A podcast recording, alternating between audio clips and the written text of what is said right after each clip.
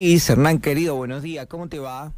Hola Seba, ¿cómo va? ¿Bien? Bueno, bien, ¿vos qué contás? Muy bien, muy bien, muy bien. Bueno, el fin de semana leíamos por ahí, yo decía hace un rato que en un país donde casi todo va mal o, casi todo va empeorando en realidad, no, no me gusta ser catastrófico, pero viste todo lo que tiene que ver con la economía, generalmente eh, casi todos atraviesan momentos complejos. Y decía el artículo que la industria automotriz continuaba su crecimiento y había alcanzado el mejor primer bimestre desde el año 2014. Entonces yo digo, bueno, quiero hablar con Hernán, quiero conocer un poco, a ver cómo es esto, dicho así, suena muy bien, a ver si en las concesionarias pasa. ¿Qué mirada tenés, Hernán? ¿Qué análisis haces al respecto?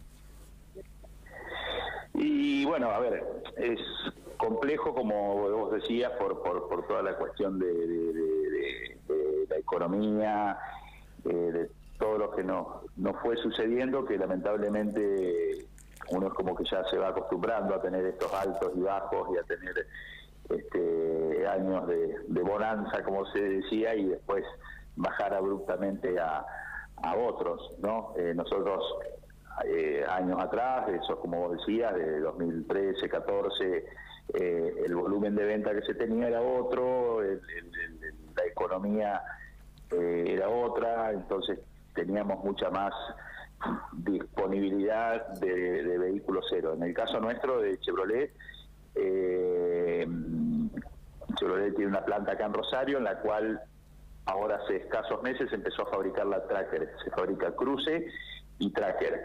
Pero hasta hace muy poquito lo único que se fabricaba era el Cruz, entonces el resto venía todo de Brasil.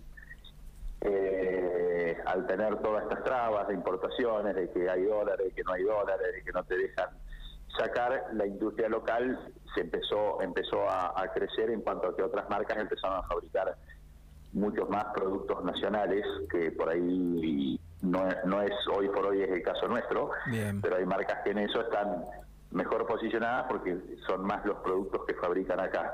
Entonces eso les permite tener algo más de, de disponibilidad, ¿no? O sea que, este, digamos que no, entonces no es una realidad que no aplica a todos. Exactamente. Está bien, está bien.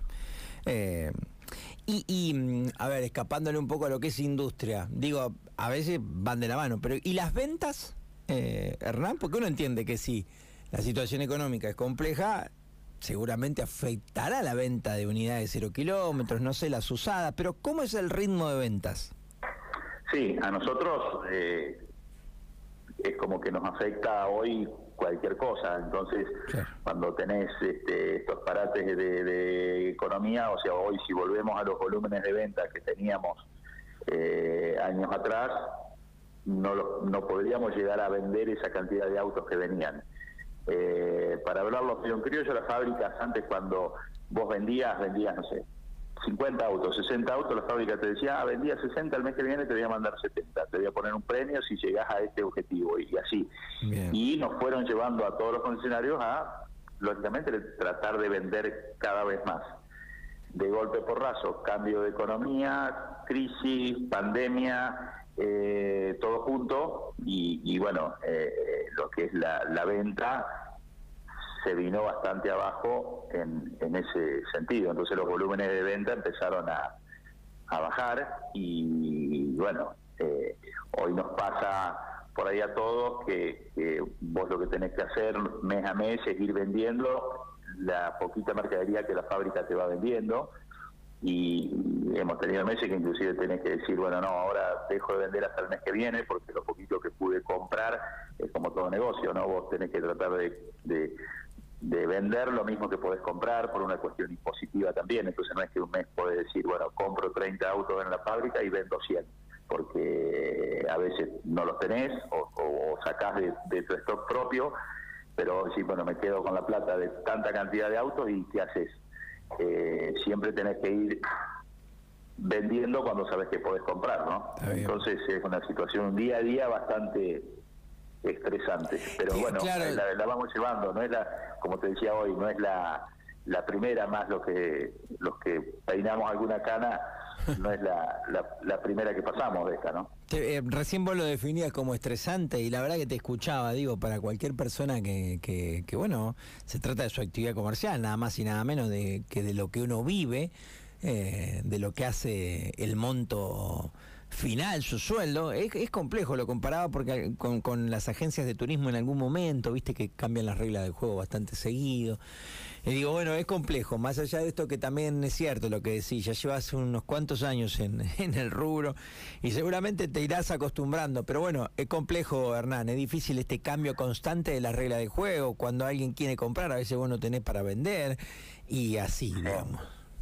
Pero ya, ya, o sea, eh, es eh, no es, ajeno, o sea, eh, a, todo el que tiene un, comercio le debe pasar, ¿viste? esa incertidumbre de decir que menos sé si voy a vender esto, si voy a vender lo otro, es como que ya estamos acostumbrados y, siempre entra, ¿viste? la comparación de alguno que viaja afuera o tiene algún familiar afuera, te dicen, no, porque en tal lugar es, es así. Y sí, pero seguramente a cualquiera de nosotros nos llevan a vivir en algún país de esos muy organizado y yo calculo que busco el bufoso al, rato, porque uno como que, ya te acostumbras a vivir con esta con esta forma de, trabajar y esa adrenalina de, de, de, que un mes va a ser distinto al otro y de que un día va a venir tanta mercadería, al otro tanto, un mes tenés camioneta, al otro no.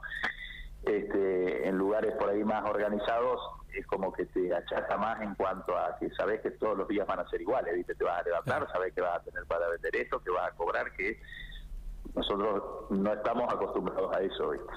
Hernán, eh, y ya yendo a la parte más comercial, hoy milenaria, ¿qué, qué es lo que más comercializa o, más tiene? Y, bueno, como te decía, tuvimos la suerte de que ahora hace poquito se, se empezó a fabricar eh, la Tracker, que es un mm. producto que, que, anda muy bien, bueno, como todos los, los, los sub, como se les, denomina, eh, se empezó a fabricar acá en el país, así que eso nos dio tener un poco más de, volumen y, de tener de todas las versiones este, para la venta. Y bueno, lo mismo con el Cruz. Y bueno, después estamos por ahí más complicados, pero siempre algo hay. Este, con lo que es ese 10, que siempre era un fuerte nuestro. Hoy por ahí no hay de todas las versiones, pero siempre alguna cuenta gotas este, está viniendo. A eso se le agrega que ahora la situación del campo tampoco es la, la mejor, entonces este, tampoco es que tenemos una demanda de loco, porque el campo es lógico que cuando atraviesa estos momentos de, sequía y de despelote de economía, tiene que, parar que parar todo. Así que, pero bueno, seguimos sí con, con lo que son las financiaciones directas de fábrica y financiaciones en pesos.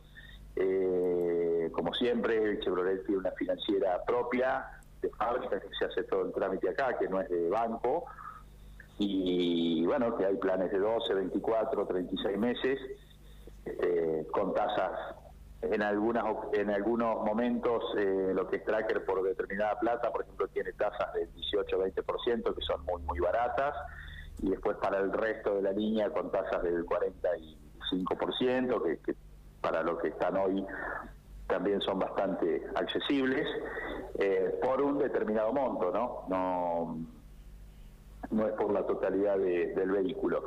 Sí, para lo que es la totalidad del vehículo está todo lo que es la línea de plan de ahorro que tiene Chevrolet, que donde uno se puede suscribir y empezar a pagar un plan para, ir organizándose y decir el día de mañana este, no estoy tan lejos y ya tengo algo del auto este, pago, ¿no? Qué bárbaro. Hernán, querido, te mandamos un abrazo muy grande y esperemos que el año se acomode, viejo, porque es medio como que recién arranca, va, estamos en marzo, pero sí, eh, ¿no? Como que porque recién decías otro factor que para ustedes es muy importante, el tema campo, por ejemplo, para ustedes y otros rubros. Para nosotros es una llave térmica, el campo anda bien, ah. Funciona y pasás a vender muy bien. El campo anda mal porque nosotros estamos en un medio de estos y, dependemos de del, sector agropecuario. Eh, atrás del sector agropecuario va a trabajar la gomería, nosotros, el herrero, el, tornero. Eh, entonces, este, es lo que lo que hace mover un poco un poco todo, ¿no? Te mando un abrazo.